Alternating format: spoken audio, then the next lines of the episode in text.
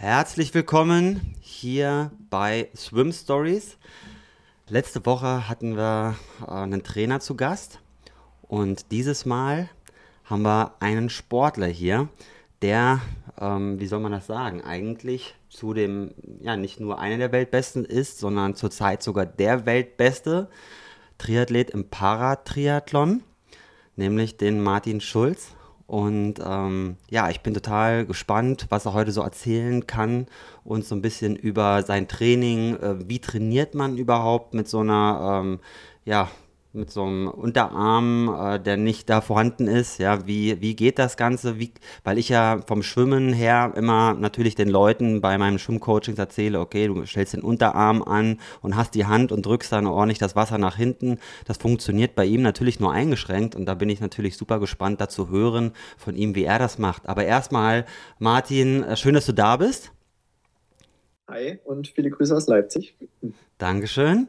Ähm, und ja, die erste Sache ist natürlich, die ich immer mache, wenn ich äh, jemanden hier vor mir habe, dass ich ihn mal google und mal schaue, äh, wer ist da eigentlich auf der anderen Seite. Und äh, da war bei Martin, äh, wenn ich Martin Schulz eingebe bei Google, das könnt ihr auch mal probieren, da kommt erstmal jemand anderes, nämlich ein äh, eher übergewichtiger Herr, äh, der im Europaparlament sitzt und äh, der mal unser Präsident sogar werden soll der EU. Das hat er damals, glaube ich, nicht geschafft. Aber ähm, den will ich ja gar nicht haben. Wie ist denn das bei dir? Wirst du da häufig irgendwie verwechselt, ähm, dass sich Leute irgendwie fälschlicherweise anschreiben und äh, irgendwas, so eine EU-Rechtslinie dir erzählen wollen oder ähm, kommt das nicht vor? Nee, jetzt nicht mehr so oft. Äh, es gab mal ein, zwei Jahre, wo er auch politisch da präsenter war. Oder ich glaube, er wollte ja, wollte ja Bundeskanzler werden, ich weiß es gar nicht genau. Äh, da wurde ich des Öfteren mal drauf angesprochen aus Spaß. Und äh, aber jetzt ist es auch so, wenn ich äh, mal meinen Namen Schulz irgendwie buchstabieren soll, also beziehungsweise es gibt ja verschiedenste Schreibweisen mit Schulz. Dann sage ich immer so wie der, der Politiker. also beziehst du dich dann doch noch auf ihn so ein bisschen? Okay. äh, ja, so ein bisschen. Aber ich glaube, nach langer Zeit, wenn man mal bei Google schaut, bin ich dann, glaube ich, der zweite Eintrag mit Martin Schulz. Ja. und vor allen Dingen der erfolgreichere bei weitem. Ja, der eine ist ja gescheitert da gleich. Du hast ja im Endeffekt eigentlich fast nur Siege vorzuweisen. Äh, zweimal ja paralympischer Sieger sogar gewesen, äh, beziehungsweise sogar aktueller paralympischer Sieger, oder? Ja, genau, in Tokio das letzte Mal. Und äh, nächstes Jahr kommt ja dann auch die große nächste, äh, die Olympischen Spiele. Wie ist das genau. eigentlich? Bist du, äh, ist das, das ist ja nicht parallel, das ist ja kurz danach, oder?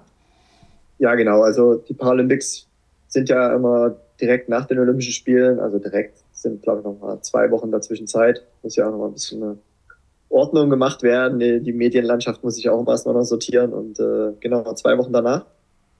Äh, wir scherzen ja immer so ein bisschen nach, nach der Generalprobe finden die Paralympics statt. Und äh, nein, äh, war jetzt, das könnten meine vierten Spiele werden. 2012 äh, bin ich in London als Schwimmer gestartet, schon mit dem, mit dem Ausblick, dass ich zum Triathlon wechseln werde. Und dann war ich 2016 und äh, in Tokio bei den Pandemiespielen äh, dann als Triathlet am Start, auch sehr erfolgreich natürlich, äh, mit zweimal Gold. Und jetzt in Paris äh, soll dann nochmal ein äh, krönender Abschluss äh, stattfinden, wahrscheinlich, denke ich. Ja, Wahnsinn. Also da könnte man natürlich jetzt ewig drüber quatschen, wie die Paralympischen Spiele ablaufen und äh, was es da alles so gibt, ja, wie man auch mit anderen Sportlern in Kontakt kommt. Das soll jetzt heute mal nicht Thema des Podcasts sein, weil viel interessanter ist natürlich für uns jetzt auch äh, zu wissen, ähm, ja, wie du kommst vom Schwimmen, war das denn so, dass ähm, mit deiner Behinderung hattest du das ähm, da äh, warst du Schwimmer und hattest danach die, äh, diesen Unterarm äh, amputiert bekommen oder war das schon vorher? Wie ist das ähm, bei dir da passiert vom, vom Ablauf her? Also ich bin äh, so geboren worden und äh, damit ja auch aufgewachsen. Und, äh, ich glaube, warum ich so früh zum Schwimmen gekommen bin, war einfach, dass meine Eltern auch Befürchtung hatten, dass ich halt da irgendwann mal Probleme bekomme. Könnte mit dem Schwimmen lernen oder dann halt auch später, dass ich da vielleicht so ein bisschen Vorsprung gegenüber anderen Kindern habe wurde ich halt mit fünf Jahren noch zum Schwimmkurs geschickt. Und hatte da auch eine, eine echt coole Schwimmlehrerin, die dann später auch meine Schwimmtrainerin im Schwimmverein geworden ist. Und die hat halt von Anfang an, glaube ich, mein, mein Talent oder den Spaß an der Bewegung allgemein erkannt. Und ich war dann auch in dem Schwimmkurs der, der Erste, der sein Seepferdchen hatte. Mhm. Und daraufhin bin ich dann äh, in den Schwimmverein gewechselt, also in Stadt äh, in Döbeln, das liegt äh, also zwischen Leipzig und Dresden. Und da war ich dann so ganz normal in dem äh, Schwimmverein, äh, ja, Kinderschwimmverein, äh, zweimal die Woche Schwimmtraining und war der Einzige mit einem Handicap. Und äh, das war aber nie so richtig Thema, weil ich einfach dort normal mitgeschwommen bin und teilweise dann auch ab einem bestimmten Punkt auch schneller war. Oder mit der schnellste. Also das nennt man sozusagen Handicap, man sagt da gar nicht Behinderung zu, weil ich ehrlich gesagt, ich habe ja wenig Anknüpfungspunkte. Ich habe jetzt witzigerweise natürlich ja. auch Sportler da, aber äh, genau, wie, wie Also ich finde das Wort Behinderung klingt immer so krass. Also das ist in anderen äh, Ländern anders genannt. Äh, ich finde Behinderung, ja, also natürlich habe ich eine Einschränkung, aber es gibt, glaube ich, äh, viele Menschen, die aufgrund von Faulheit oder Erkrankungen wirklich behindert sind. Also ich habe schon irgendwo im Leben immer mal so kleinere Einschränkungen oder muss mir über bestimmte Dinge mehr Gedanken machen oder muss da ein bisschen kreativer sein oder muss mir mehr Mühe dafür geben. Aber im Großen und Ganzen kann ich alles. Also ich bin gesund, mhm. äh, ich kann auf beiden Beinen gehen, ich äh, kann eigentlich alles, was, was erlaubt ist und äh, deswegen finde ich immer Behinderung klingt halt so, so hart. Ja, ja, klar. Speziell im mhm. Sport bin ich auch eher ein Freund von also Handicap, Handicap würde man das am, am ehesten nennen. Also ich sage mal Handicap, wenn es Sportbezug ist, als Parasportler. Ich finde auch Behindertensport oder manche sind ja noch hier so im Osten Deutschlands äh, noch so aus der die ältere, ältere Generation, die dann versehrten Sport sagen. Also, oh, okay, okay. Also damit hat es nicht so viel zu tun, aber nee, deswegen bin ich da Parasport und sonst im Alltag ja ein Handicap. Das finde ich auch cool. Ja, es ist immer, also für mich ist es schwierig, weil man halt so selten damit in Kontakt kommt. Ja, ich habe jetzt immer im Herbst, äh, beziehungsweise nicht im Herbst, Herbst ist ja jetzt schon, im Winter habe ich ein ähm, Trainingslager auch mit jemandem, der geistiges Handicap dann sozusagen hat, ja, ähm, dass man das auch richtig äh, ja, dekliniert, ne? weil das ist auch immer schwierig, wenn man das halt gar nicht so weiß, ne? dann kommt man eher auf sowas. Aber jetzt für mich nochmal die konkrete Frage, was genau ähm, ist das, was das mit deinem Arm ist. Das hat sich, der hat sich nicht sozusagen so entwickelt wie ein normaler Unterarm. Ja, also mir fehlt mein linker Unterarm fast komplett. Ich habe noch das Ellenbogengelenk und dann äh, ein kleines Stück äh, Unterarm noch. Also die Elternspeiche sind dann zusammengewachsen. Und äh, ja, deswegen fehlt mir halt der komplette linke Unterarm. Äh, und sonst aber der Arm ist normal aus, also bildet natürlich äh, muskulär nicht so stark wie der rechte, der wird natürlich nicht so beansprucht oder logischerweise. Bizepstraining ist schwer.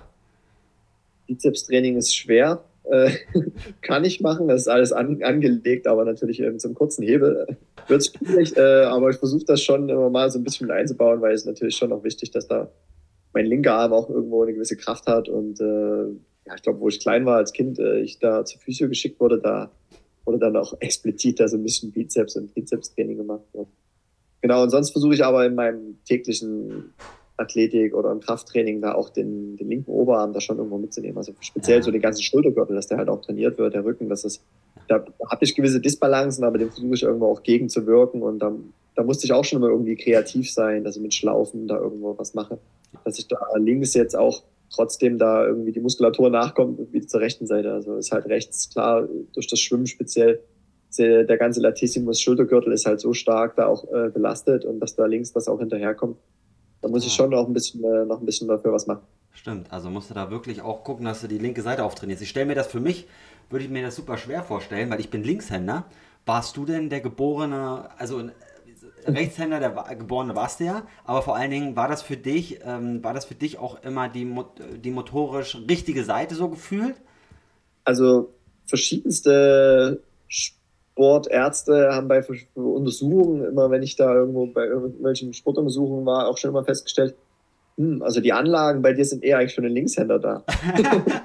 ja. Und ich kann mir erstaunlicherweise in Bewegung sehr viele Sachen auch mit links vorstellen. Also auch beim Schwimmen stelle ich mir immer vor, dass ich den linken Arm irgendwie auch mit nutze. Und es ist auch so, wenn ich mich beim Schwimmen auch auf meinen linken Arm konzentriere, also da die Zuglänge, da wird auch der, der gesamte, das gesamte Zugbild auch von meinem rechten Arm besser, auch die Wasserlage. Also da versuche ich schon, mir das vorzustellen, gerade halt auch so in den, äh, den Schwimmarten Brust und Schmetterling, wo man ja beide Arme gleichzeitig bewegt, dass ich da auch links irgendwie genauso ziehe. So stelle ich mir das zumindest vor.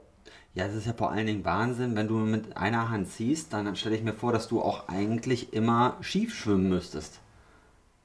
Ja, das vor allem Leute, die ja so gar nichts mit Schwimmen zu tun haben, denken ja immer, okay, du müsstest ja im Kreis schwimmen, aber du als Schwimmtrainer musst mir ja das ja dem ja zustimmen, dass man jeden Zug, den man ja macht, der sollte ja irgendwo auch in Vortrieb äh, umgewandelt werden. Der sollte einen Richtig. ja nicht irgendwie als Ausgleichsbewegung dienen, sondern den Zug, den man setzt, deswegen ja auch Ellenbogen vorhalte mhm. oder Körperschwerpunkt ziehen, dass man ja irgendwo vorankommt. Äh, ja. Wie bei einem äh, Kanu, die Kanadierfahrer, die natürlich auch auf einer Seite bloß paddeln. Klar machen die auch so einen kleinen Steuerschlag, aber die versuchen ja trotzdem natürlich so nah wie möglich am äh, Boot zu ziehen und äh, sich drüber zu ziehen über das Paddeln. So. Aber ändert sich da der, auch, der, der, auch der rechte Armzug, dass du den so bewusst leicht schräg vielleicht hältst, die Hand, dass das ausgeglichen wird? Ja, ich denke schon, dass ich dann vielleicht den einen oder anderen individuellen Kniff habe die mir jetzt vielleicht gar nicht so bewusst ist, aber so vom, ich sag mal, vom Schwimmen-Leitbild versuche ich da schon an dem Standard da irgendwie mhm.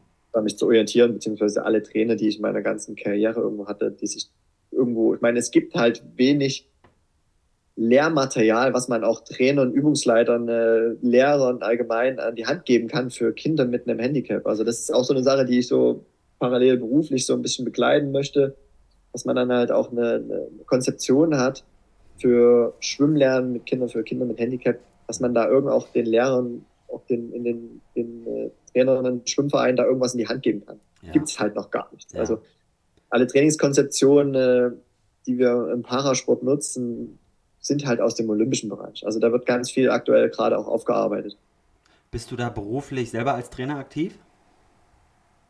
Nee, noch gar nicht so richtig. Also ich habe mal einen C-Trainerschein gemacht äh, und hatte auch im Sportgymnasium einen Sportleistungskurs und ich glaube, dass ich da auch ein gewisses Talent habe und mich natürlich auch immer viele fragen, aber sonst bin ich in Leipzig in einer Firma angestellt, Evoletics, die so das Bindeglied äh, im Sportverband Digitalisierung ist, wo wir auch ganz viel Lehrmaterial, digitale Lösungen anbieten und äh, auch mit dem Institut für angewandte Trainingswissenschaft in Leipzig oder mit der Sportfakultät in Leipzig da verschiedene Lösungen auch anbieten und äh, dass wir da und da bin ich, glaube ich, ein ganz gutes Bindeglied auch da. Ach, interessant. So, also so E-Learning-Plattform ist das dann, oder wie? Nee, gar nicht. Auch, auch digital, also für digitale Lösungen, also ähnlich auch eine Software für allgemeines Athletiktraining, äh, auch Handreichungen für Bildmaterial. Ah, okay. Also verschiedenste Dinge. Die man dann sozusagen den Trainern mit an die Hand gibt, mit denen die Trainer auch, arbeiten können und die genau, Athleten. Genau, ja? speziell und ursprünglich mal in dem ganzen Athletik-Krafttraining-Bereich und jetzt auch immer mehr in den einzelnen Disziplinen. Gerade was so Bildmaterial auch für, für Physiotherapeuten, Trainer ist und sowas. Also da, da ja, sind wir der Ansprechpartner. Spannend. Ähm, Gibt es denn da überhaupt äh, jemanden Vergleichbaren, ähm, äh, mit dem du, den du sozusagen kennst, der ähnlichen, ein ähnliches Handicap hat, ähm, mit dem du dich da auch austauschen kannst? Oder ist das eigentlich alles nur Erfahrungswerte, die auf deiner eigenen, ähm, auf deinem eigenen Handicap beruhen? Nee, da gibt es schon erstaunlich viele, auch mit einem ähnlichen Handicap.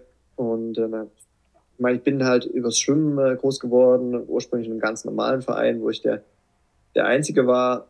Äh, und dann später, als ich nach Leipzig gewechselt bin, ans Sportgymnasium, war auch eine Trainingsgruppe komplett aus Paraschwimmern bestehen mit unterschiedlichsten Handicaps. Und dann irgendwann weiterhin äh, Junioren, nationale Auswahl und da lernt man natürlich schon den einen oder anderen mit einem ähnlichen Handicap lernen. Und äh, da gibt's schon einige.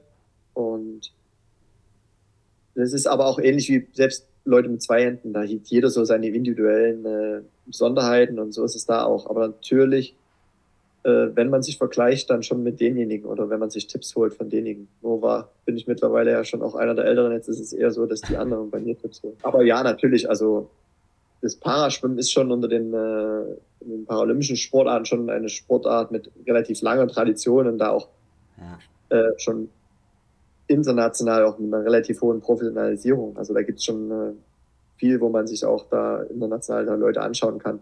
Absolut. Also da, da mische ich auch, obwohl ich äh, schneller Schwimmer bin und viele immer das sich gar nicht vorstellen können, äh, also unter den Spezialschwimmern, da, da habe ich halt nichts mehr zu melden mit international. Wie, wie, wenn, man, wenn man da konkret wird, wie schnell schwimmst du denn? Was ist deine Paradedisziplin noch so im Schwimmen oder was ist gewesen und was ist da deine Bestzeit? 100 Meter Kraul, also, weiß nicht, 400? Ich war schon eher so auf den, ich sag mal, Mittelstrecken unterwegs, so 100 bis 400 Meter. Also 100, ja. War nicht so ganz Mittelstrecke, aber äh, gar nicht so im Graue, eher Schmetterling und Lagen. Und okay. äh, Beispiel 100 Meter Schmetterling ist meine Bestzeit eine 1.03.05. 1.03. Das ist ja für und, fast die, für äh, alle Triathleten schon im Graul nicht erreichbar. Ja, also ich habe aber auch in den letzten Jahren dann, wo ich mich immer mehr natürlich auf den Triathlon spezialisiert habe, da auch schon auch nachgelassen und natürlich auch zunehmendem Alter auch die gewisse Spritzigkeit fehlt dann auch nicht, ist dann auch nicht mehr so da. Also wenn ich jetzt auf 100 Meter Graue so eine 1-0, 2-1-0-3 Stunden würde aktuell, dann wäre ich schon richtig happy, glaube ich. Puh, okay. Also da muss ich mich aber auch ganz schön strecken, du. um das noch zu schwimmen, Wahnsinn. Also äh, Riesenrespekt, ne? Da, also da muss man ja sagen, da, äh, da müssen ja eigentlich die normalen Schwimmer schon fast Schiss haben in der Seniorenklasse da, wenn du mit denen schwimmst, äh, dass du die nicht alle lang machst, oder? Da hast du also die Schwimmspezialisten, klar, da schwimmen noch ein paar schneller, aber trotzdem kannst du ja eigentlich in einer ganz normalen Trainingsgruppe da super mitschwimmen. Äh, also hier in Leipzig ist es so, dass ich normal am Landesstützpunkt äh, der Triathleten mit trainiere. Klar, das sind halt ältere Junioren, Junioren, äh, junge Erwachsene, wie man es auch benennt. Und äh, da mische ich halt schon ganz gut mit. Aber natürlich, du weißt es auch, also auf der olympischen oder auf der Kurzdistanz, das Schwimmniveau ist schon mittlerweile sehr extrem hoch.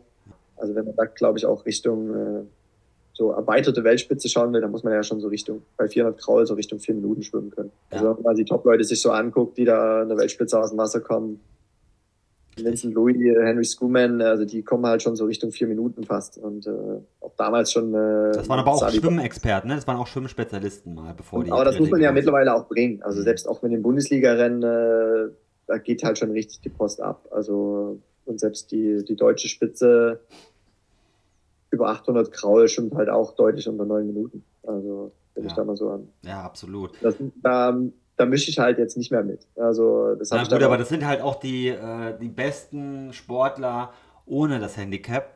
Und also ich denke, dass ich in Deutschland, äh, sag mal, unter den äh, aktuell etablierten äh, Profi-Triathleten, die sich so auf der Mittel- und Langdistanz bewegen, da schon irgendwo ganz gut mitschwimmen. Ich glaube also, auch, du würdest auf jeden Fall, so wie, wie ich es jetzt einschätze. Ich ja auch auf nationaler Ebene schon immer mal mit dem einen oder anderen, bin ja auch viele Jahre in der Bundesliga gestartet, äh, als auch, ja, ich würde sagen, vier, fünf Jahre bin ich bestimmt in der ersten Liga gestartet und bin da ja irgendwo im hinteren Mittelfeld aus dem Wasser gekommen. Und da, wenn ich jetzt irgendwo mal so einen größeren Städte-Triathlon mache, eine olympische Distanz oder auch mal eine Halbdistanz, dann schwimme ich schon auch vorne noch mit.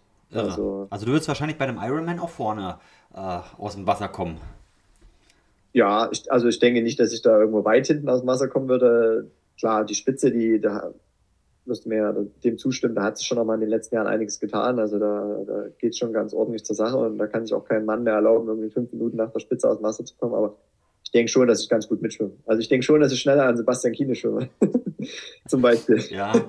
Ohne jetzt seine Leistung irgendwie schmälern zu wollen. Gar nicht. Genau, genau. Ja, das Schwimmen war nicht seins im ja. Vergleich zu den anderen Sportarten. Ja, ich habe witzigerweise jetzt äh, vorgestern erst einen Newsletter rausgeschickt. Da hatte ich mir nämlich mal angeguckt, wie auch bei der WM in Nizza und auf Hawaii äh, das Niveau der, ähm, der Top 10 war im Schwimmen. Und da habe ich wirklich herausgefunden, dass bei Männern äh, 8 von 10 waren halt wirklich innerhalb von 90 Sekunden aus dem Wasser. Selbst bei einem Ironman, also wirklich äh, so knapp, Norman Stadler ist, glaube ich, damals, als er mal gewonnen hat, der hatte deutlich mehr Rückstand. Ja, da waren es doch mal locker mal zwei, drei Minuten. Und äh, bei den Frauen ist es noch nicht so. Da kann man wirklich auch mit einer ja, mit 4, 5, 6 Minuten Rückstand noch in die Top 10 kommen. Ja, also einer hatte sogar 7 Minuten Rückstand. Ähm, aber das Schwimmniveau, wie du schon gesagt hast, ist da ordentlich angezogen. Ähm, was ich dich nochmal fragen wollte, ist so, wie ist das denn eigentlich mit diesen äh, Handicap-Klassen oder die, ne? Ähm, wie unterscheidet sich das Ganze? Wo ordnet man dich da genau ein und was umfasst diese Klasse? Genau, also im Triathlon gibt es sechs Startklassen. Das ist einmal die Wheelchair-Klasse, also die Rollstuhlathleten, die statt Fahrrad ein Handbike benutzen und statt Laufen mit einem Rennrollstuhl, also noch nochmal zwei Geräte. Mhm. Äh, dann gibt's vier stehende Klassen, also beginnend von der PTS 2, die sind am stärksten eingeschränkt, bis zur PTS 5, meine Startklasse, wo leichte Handicaps, also leichte Armbehinderungen, manche mit leichten Einschränkungen am Fuß, wir hatten auch Athleten äh, bei uns, die, ich sag mal, einen Klumpfuß hatten, die jetzt auf den ersten Blick erstmal so aussehen, als ob sie nichts hätten, aber natürlich schon auch speziell beim Laufen natürlich irgendwo eine Einschränkung haben. Und dann gibt's noch die äh, blind-sehbehinderte Klasse. Dort wird auch nochmal dann äh, die Blinden äh, dürfen eher starten etwas als die Sehbehinderten und die starten immer mit einem Guide ah, okay. und fahren Tante. Ah, also okay. die sechs Startklassen gibt's. Und bei mir in der Startklasse, ja, alles, ich sag mal, leichte Einschränkungen, äh, teilweise auch leichter als ich. Also bei manchen, würde ich sagen, fehlt halt die Hand. Äh, auf den ersten Blick jetzt gar nicht so viel zu sehen. Und äh, aber ja, das sind schon Einschränkungen, wo man sagen muss, das ist ja auch echt krass. Also das, wenn du sagst, da leichte Einschränkung und dann im nächsten Nee, also natürlich mehr oder weniger leicht. Schon, also, aber es ist jetzt nicht, also man kann, also es ist eine Startklasse, wo, wo alle noch, ich sag mal, relativ am, am Optimum trainieren können. Da sich noch mehr Gedanken machen müssen. Oder in den unteren Startklassen. Also sagen wir, der sind halt auch Athletinnen am Start, die teilweise auch gesundheitlich im Privatleben so Einschränkungen haben, dass die niemals so viel trainieren könnten wie ein Profiathlet, weil die einfach vom Grundlevel her noch ganz andere Probleme mitbringen, wo man halt nie sagen könnte, man könnte da 30 Stunden die Woche trainieren. Also ja. was das einfach äh, gesundheitlich oder von der orthopädischen Belastbarkeit schon gar nicht mehr hergibt. Aber bei mir in der Startklasse, das ist halt schon, ja, so orientiert sich da schon an dem normalen, absoluten Profi-Training, wie es halt auch äh, ja, bei bei den olympischen Athleten ist. Aber inwiefern rutscht man überhaupt in so eine Klasse rein? Also ich stelle mir jetzt mal vor, zum Beispiel jemand hat äh, relativ schwer Diabetes. Ähm, ist nee, das schon, also, kann das äh, schon sowas führen oder braucht man, sagen wir mal, einen Kumpel von mir, der Elmar Spring, ist herztransplantiert und äh, der hat halt, wenn man den sieht, denkt man sich, krasser Sportler, der Typ hat gar keine Einschränkungen, startet aber auch unter ja, diesen Klassen. Ja, also man muss halt immer schauen. Es gibt halt äh, World Triathlon orientiert, hat halt speziell mit dem IPC, also dem Internationalen Paralympics Komitee zusammen ja diese Startklassen äh, gegründet, die dann auch im paralympischen Programm sind. Mhm.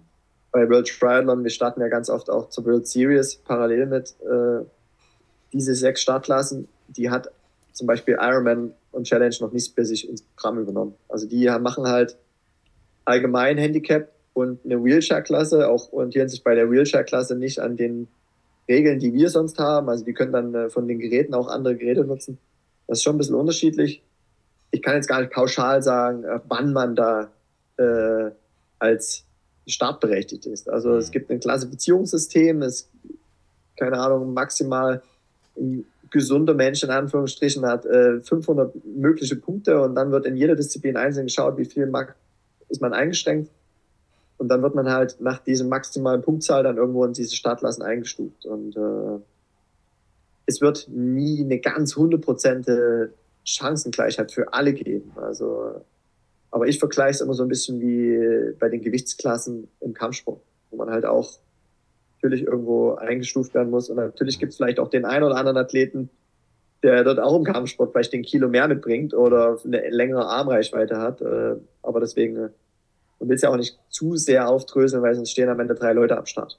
Und, äh, Natürlich, muss immer noch eine, eine, äh, eine Dichte die Klassifizierung haben. Erfolgt, ja. Mhm. ja. genau, die Klassifizierung erfolgt.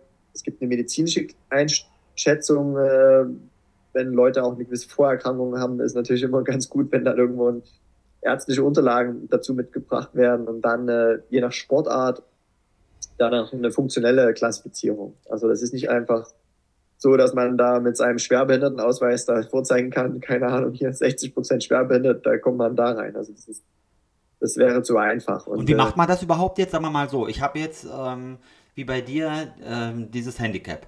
Und ich habe aber jetzt noch nicht groß Sport gemacht, beziehungsweise, oder wie du, du warst jetzt beim Sport.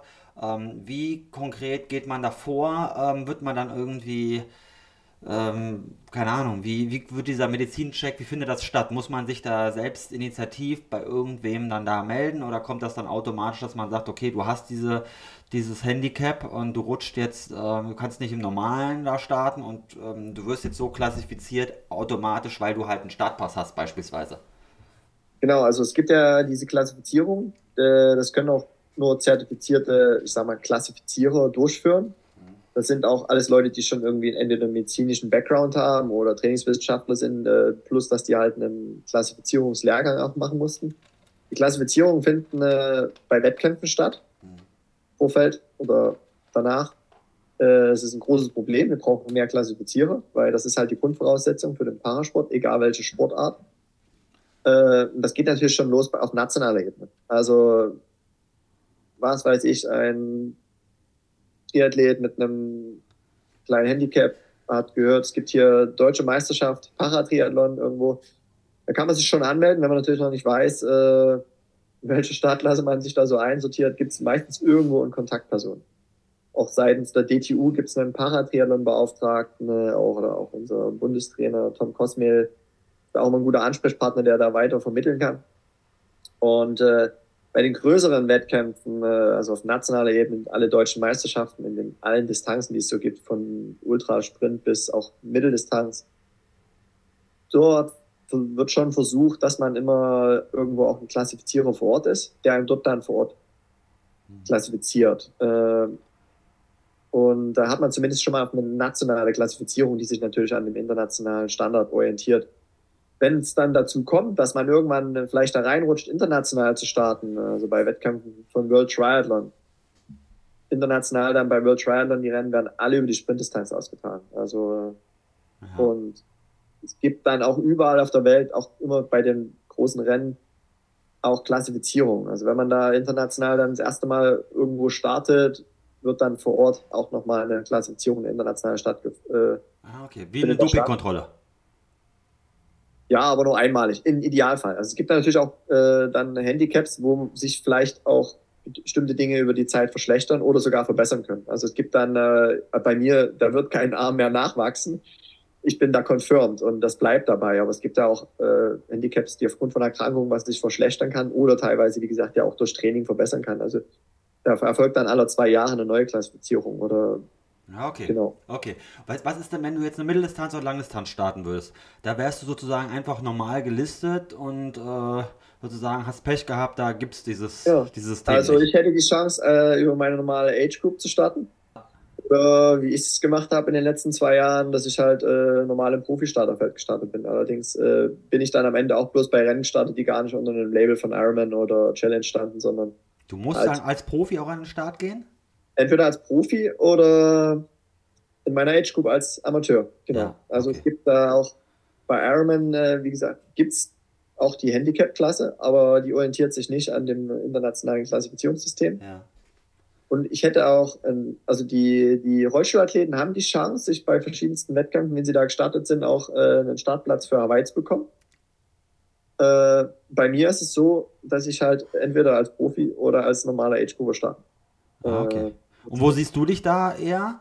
Dass du da, wo, wenn es jetzt mal nochmal Richtung Langdistanz vielleicht bei dir geht, wo willst du da mit den Top-Leuten starten oder ich lieber mit den Altersklassenathleten da betteln? Ja, also mein Ansehen ist schon immer da irgendwo in der, in der absoluten Spitze mitzumischen. Und äh, wenn ich mit meinen Leistungen vielleicht vor zehn Jahren das äh, gemacht hätte, dann hätte ich es vielleicht auch irgendwie schaffen können, vielleicht nach Hawaii zu fahren. Also es gibt halt schon den einen oder anderen Athleten, der, der schon in Hawaii gestartet ist, den ich schon bei dem einen oder anderen Triathlon besiegt habe. Mhm. Aber mittlerweile müsste mir ja auch zustimmen, ist das Niveau halt so extrem krass geworden. Das, Klassifika äh, das Qualifizierungssystem hat sich auch ein bisschen verändert. Mhm.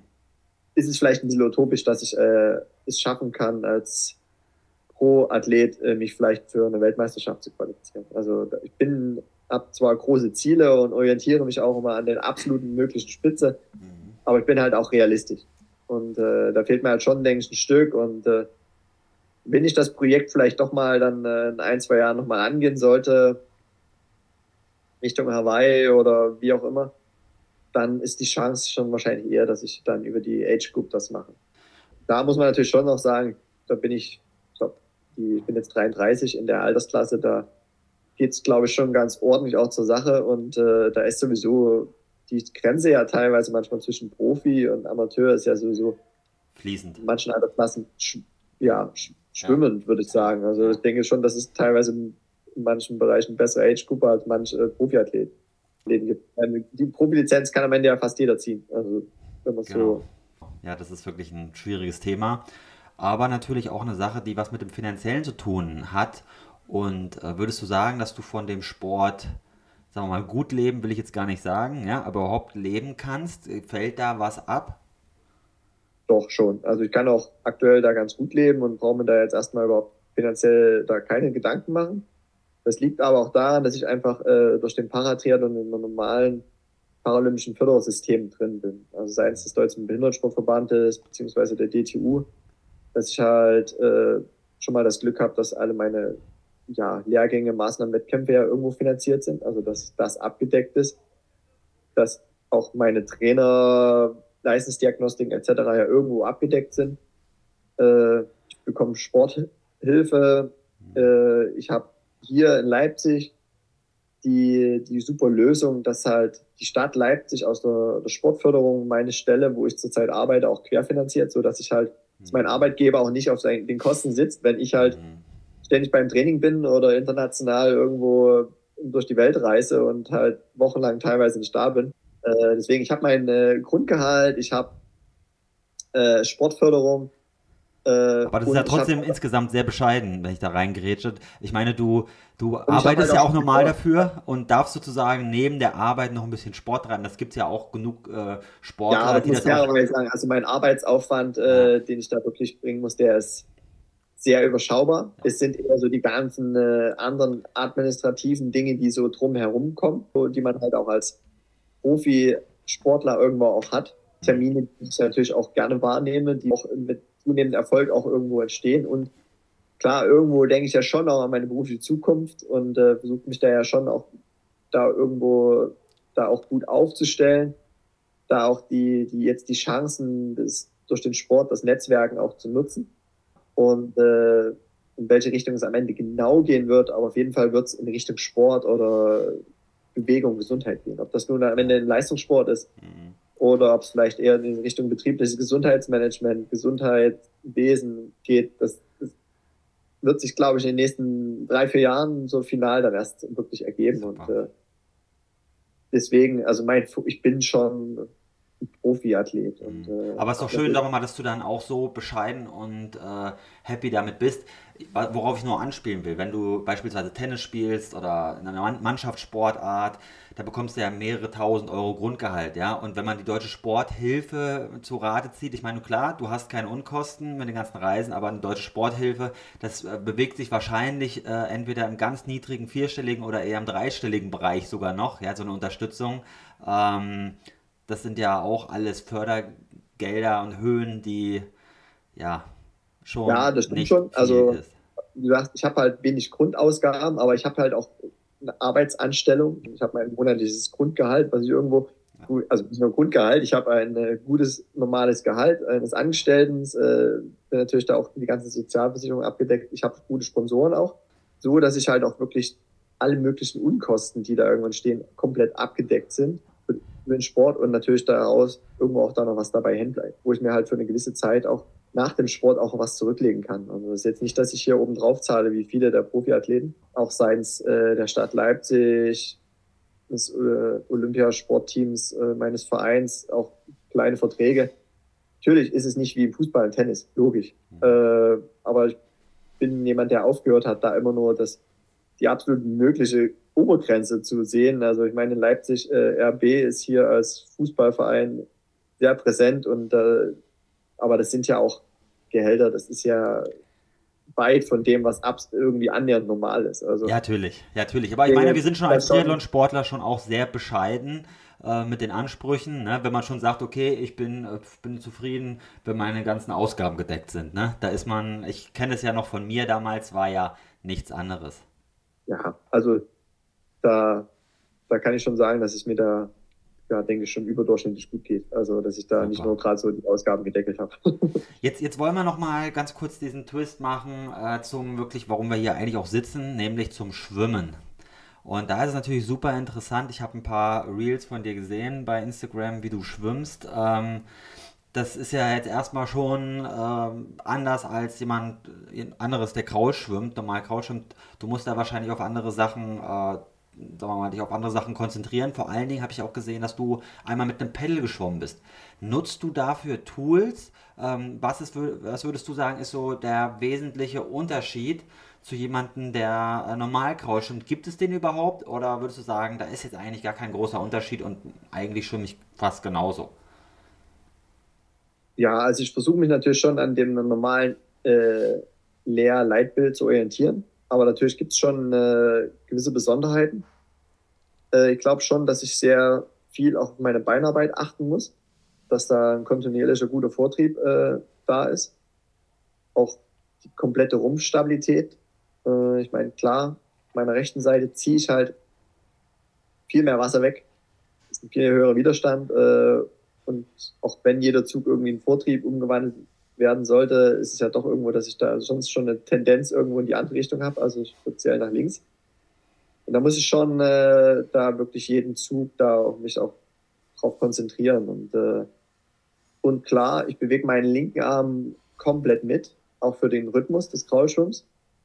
Äh, aber am Ende ist es halt überhaupt kein Druck auf meinem Arm. Also das ist quasi, ich weiß nicht, wer schon mal geschwommen ist und mal als Technikübung mit Faust geschwommen ist, merkt er schon, wie wenig Druck da ist.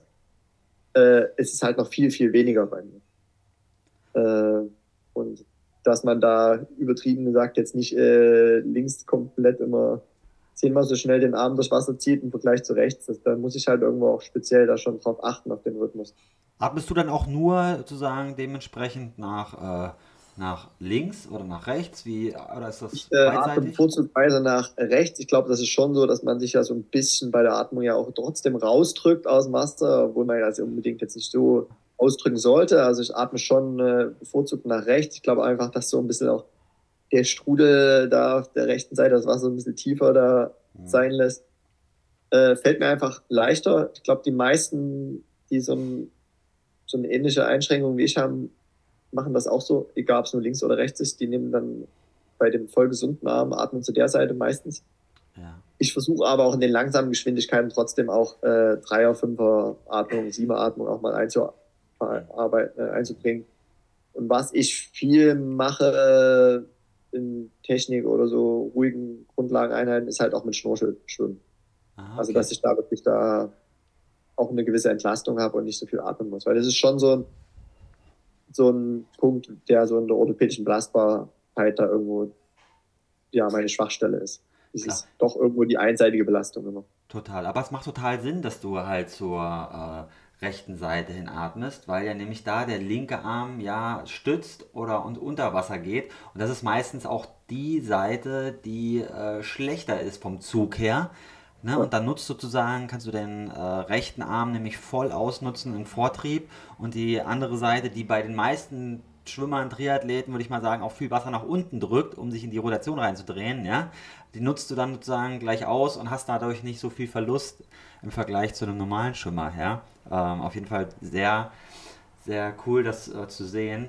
Und jetzt ist für mich die Frage, ja, mit dem Pedal, du, ich habe so ein Unterarm-Pedal bei dir gesehen. Ist das jetzt, äh, war das nur für das Bild oder nutzt du sowas auch häufiger? Das nutze ich schon auch. Äh, ganz früher, da hatte ich nie ein Pedal dafür und dann hat mal eine Schwimmtrainerin, also die Schwimmtrainerin, die mich nach Leipzig geholt hat vor vielen, vielen Jahren, hatte die Idee, so ein, äh, es ist so ein Unterarm-Pedal, was für jeden nutzbar ist, dass man so seine Hand nicht so sehr abklappt, so sehr für die Ellenbogen vorhalte. Also das ist halt ein Pedal, wo noch so ein eine Unterarmverlängerung dran ist. Aber nutzt du nur für rechts?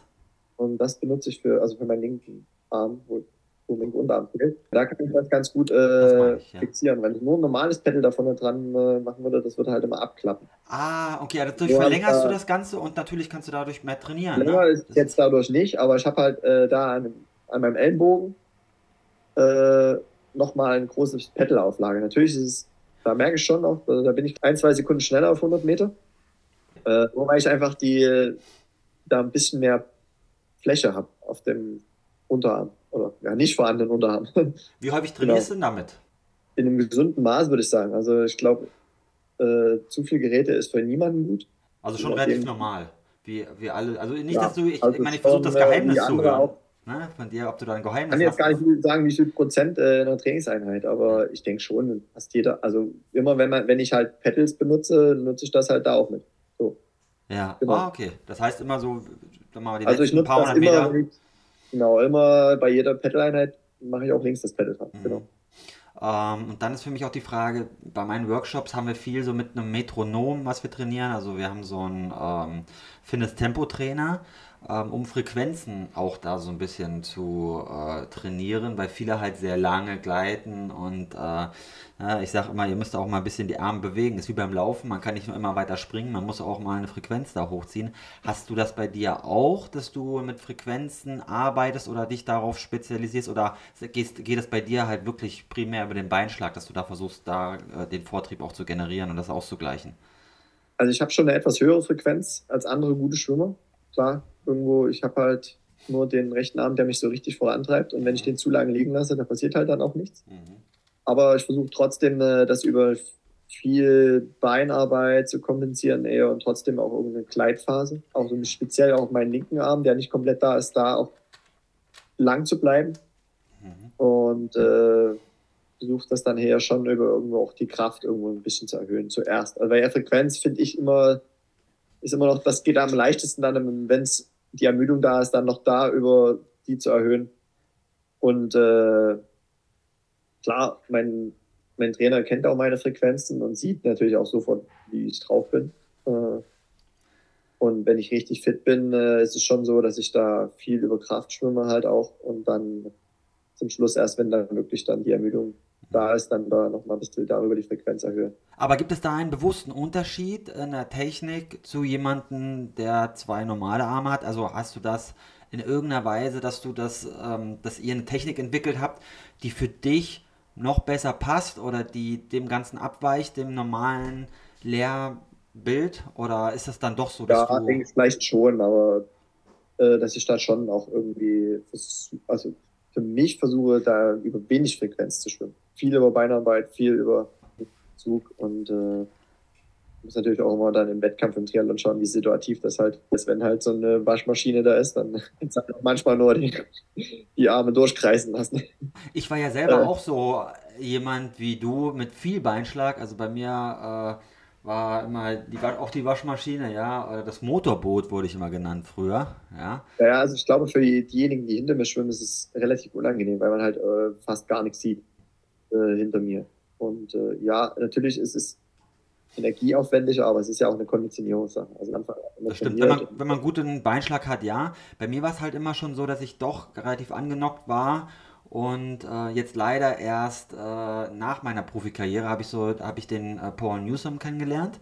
Der ist ja von Swim Smooth aus äh, Australien in Perth lehrt der und hat da auch eine Gruppe und der vertritt ja die Meinung, die ich mittlerweile teile, dass man halt äh, viel auch äh, über die Frequenz hinbekommt, dass man dass man also kürzer zieht. Ich weiß nicht, Harry Wiltshire sagt dir vielleicht noch was, den Frodo, der Frodo ja äh, so gehatet hat, ne? Ähm, der schwimmt mit einer extrem hohen Frequenz, der lässt den Arm überhaupt nicht liegen. Der Arm fällt mehr oder weniger direkt runter, ist aber super schnell damit, genauso wie Lucy Charles Barkley auch. Die lässt ein bisschen länger liegen oder aber ähm, zum Beispiel äh, unser Doppel-Olympiasieger äh, Alistair Brownlee, der mit einer über 90er Frequenz schwimmt und die alle ja den Beinschlag mehr oder weniger ja fast ausschalten, nur so einen Pendelbeinschlag machen und da extrem über die Armfrequenz kommen. Und das habe ich mir auch so ein bisschen dann antrainiert und muss sagen, dass ich damit fast besser zurechtkam.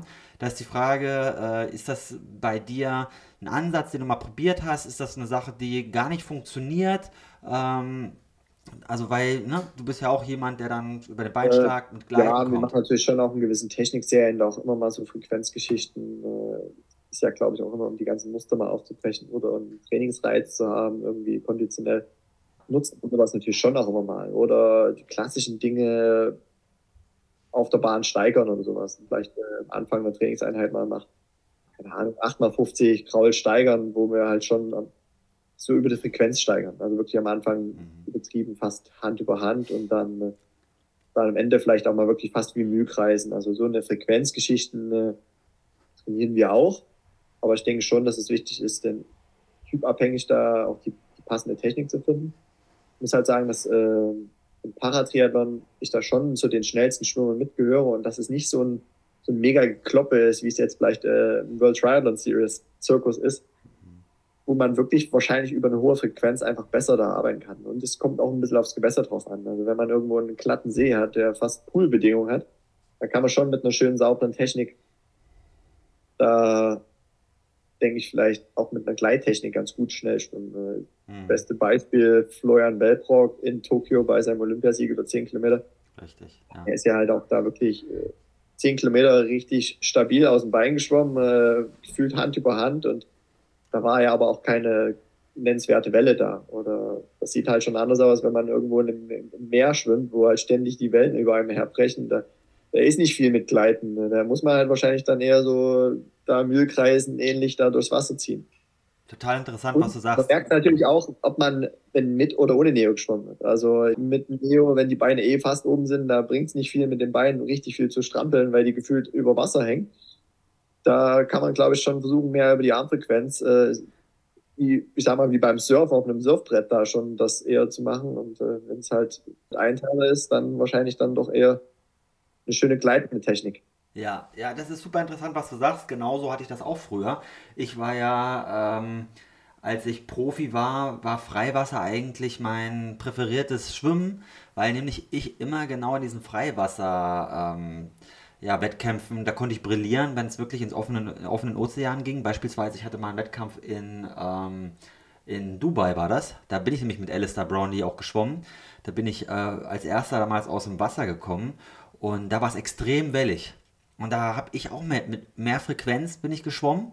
Und die meisten, die dann halt so fest auf ihrer Technik bleiben, auf diesem Gleiten, die sind alle abgeschissen hinten, ja, und haben richtig Rückstände kassiert. Und das war für mich damals das gefühlt lockerste Schwimmen überhaupt, weil ich mich halt auf die Technik konzentrieren musste und gar nicht so, weißt du, vom Herz-Kreislauf so ans Limit gehen konnte, weil es einfach so wellig war. Ja, da denken halt auch immer viele, die jetzt nicht so gute Schwimmer sind, die dann manchmal sogar Angst haben vor so krassen Freigewässern, wenn so viel Strömungen, Wellen etc. sind. Mhm. Die dann immer sagen, ja, du hast ja gut reden als guter Schwimmer, aber ich bin trotzdem jemand, der vor allem seine guten Schwimmleistungen nur unter guten Bedingungen auch bringen kann. Trotzdem, und da bringen mir, glaube ich, meine allgemein gute Schwimmausbildung was, dass ich halt auch in den anderen Schwimmarten gut bin, dass ich halt auch situativ mal, wenn mal wirklich so Wellengang ist, wenn um herum die Leute so strampeln, dass ich halt auch mich irgendwie doch gut in allen Wasserlagen, Bauch, Rücken, Seite irgendwie gut voranbewegen kann. Dass ich auch ein guter Schmettschwimmer war, ich glaube, das ist für Freiwasserschwimmer wenn man mal nach vorne atmet, eine ganz gute Sache, dass man so dieses Wasserballkraul da kann.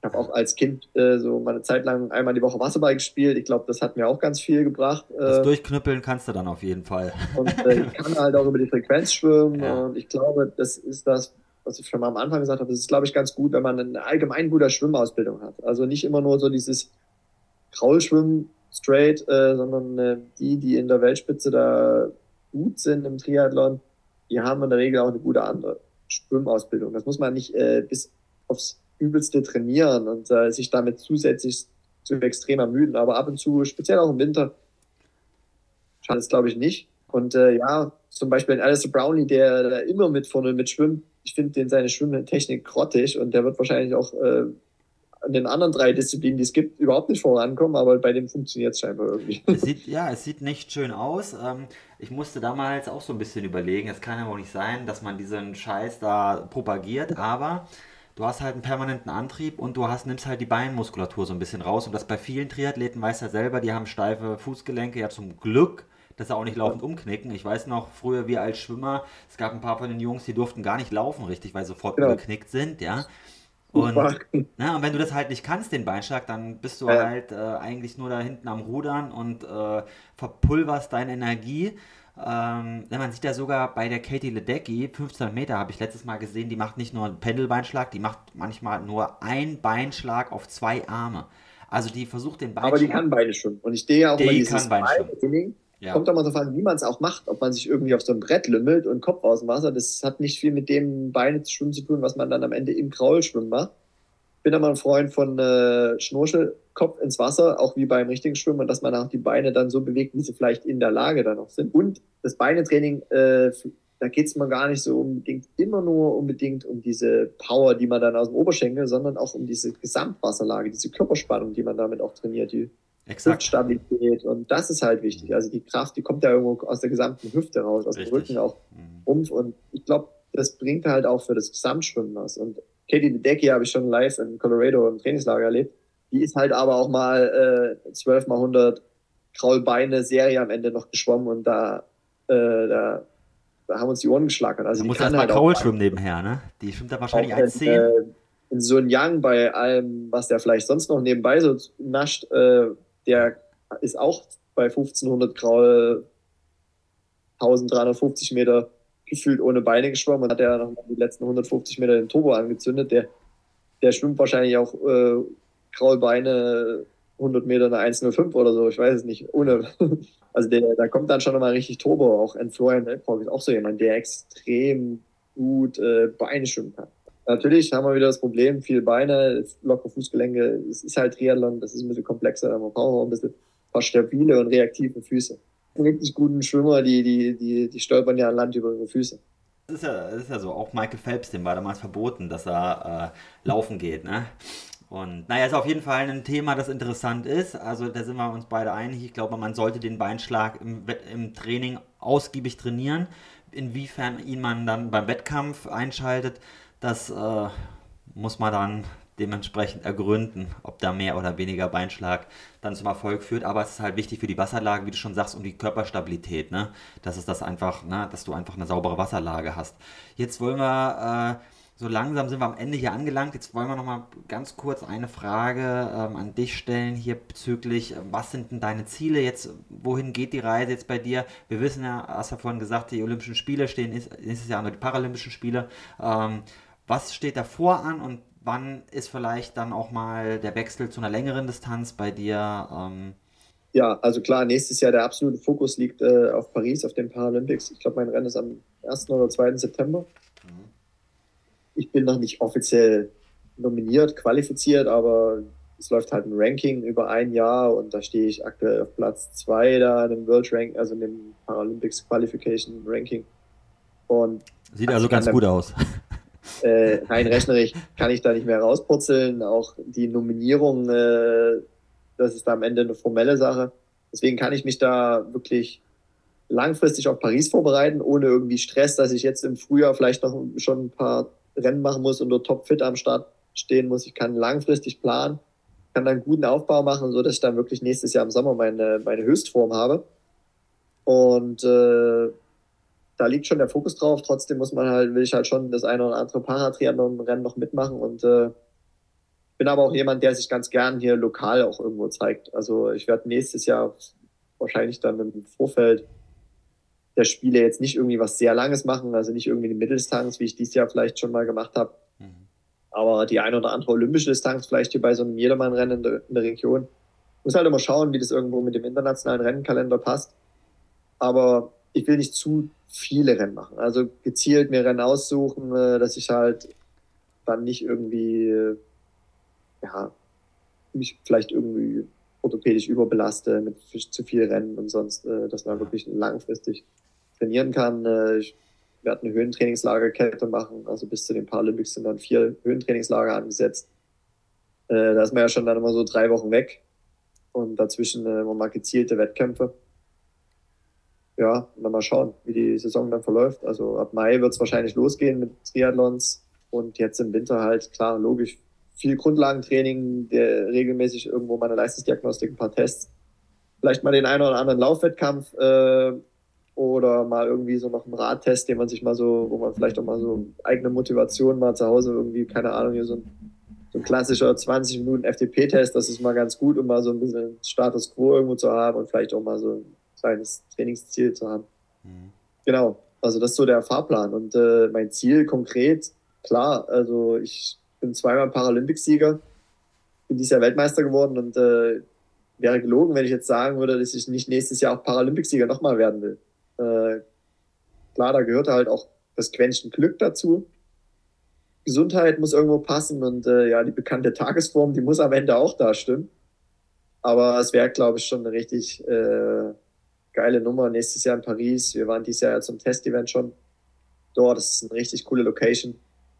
Äh, nach den Corona-Spielen in Tokio wird, glaube ich, Paris auch richtig voll werden von Zuschauern. Es ist auch mal für die Freunde, Familie viel leichter nach Paris zu kommen als irgendwo nach Rio oder Tokio.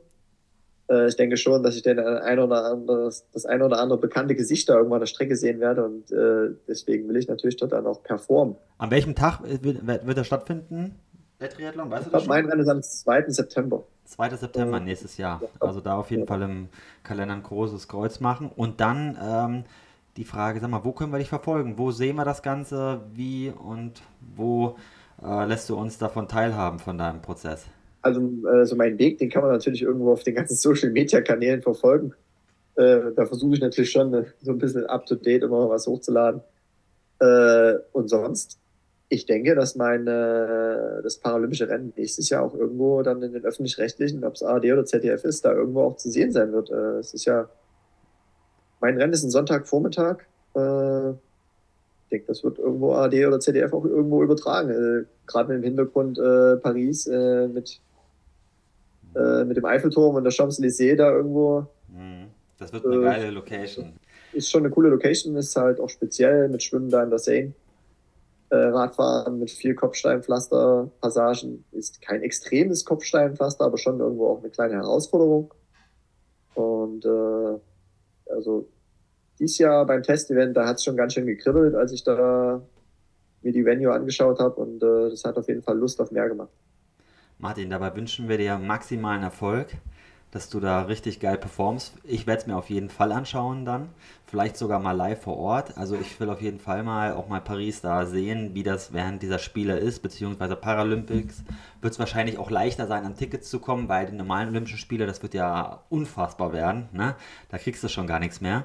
Ähm, ja, und ähm, wir drücken da ganz fest die Daumen, dass das richtig geil wird. Martin, hat mich gefreut. Vielen, vielen Dank dafür, dass du hier bei uns warst. Ja, ich danke dir. Vielen Dank.